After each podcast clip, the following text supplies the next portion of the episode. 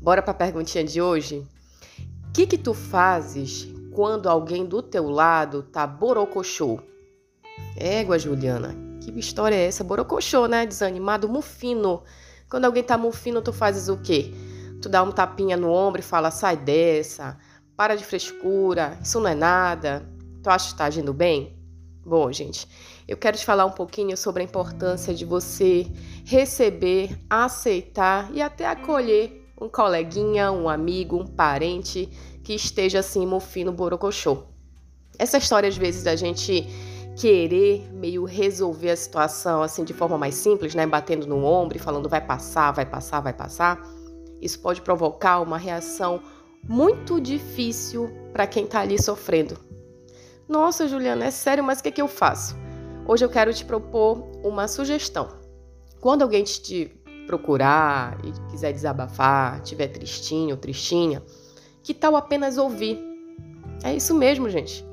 Muitas vezes o que a pessoa precisa é só de alguém para ouvir, não para julgar, não para bater no ombrinho, não para dizer que vai passar. Até porque isso pode provocar até uma intensificação dessa tristeza, que pode ser até um estado depressivo por alguém que está vivendo aquela situação difícil. Então, o que, que você vai fazer? Vamos repensar nossa postura. Se alguém chegar desabafando, chorando, triste, trazendo alguns problemas da vida, algumas angústias, você ouve e fala assim: Eu tô aqui. Se você quiser que eu faça alguma coisa, se você precisar de alguma coisa, eu tô por aqui.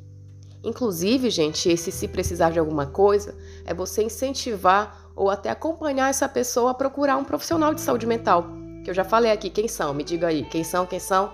Psicólogo, psiquiatra, por exemplo, né? Então, assim, nada de vai passar, para de frescura, sai dessa. Eu já sofri por muito, gente. Quem nunca, né? Tem muita gente que fala isso. Ah, não, isso não é nada, eu já passei por coisa muito pior. Não façam isso, gente. Vamos trabalhar o nosso comportamento, que a gente realmente refaça essas nossas falas aí muito estagnadas e até violentas.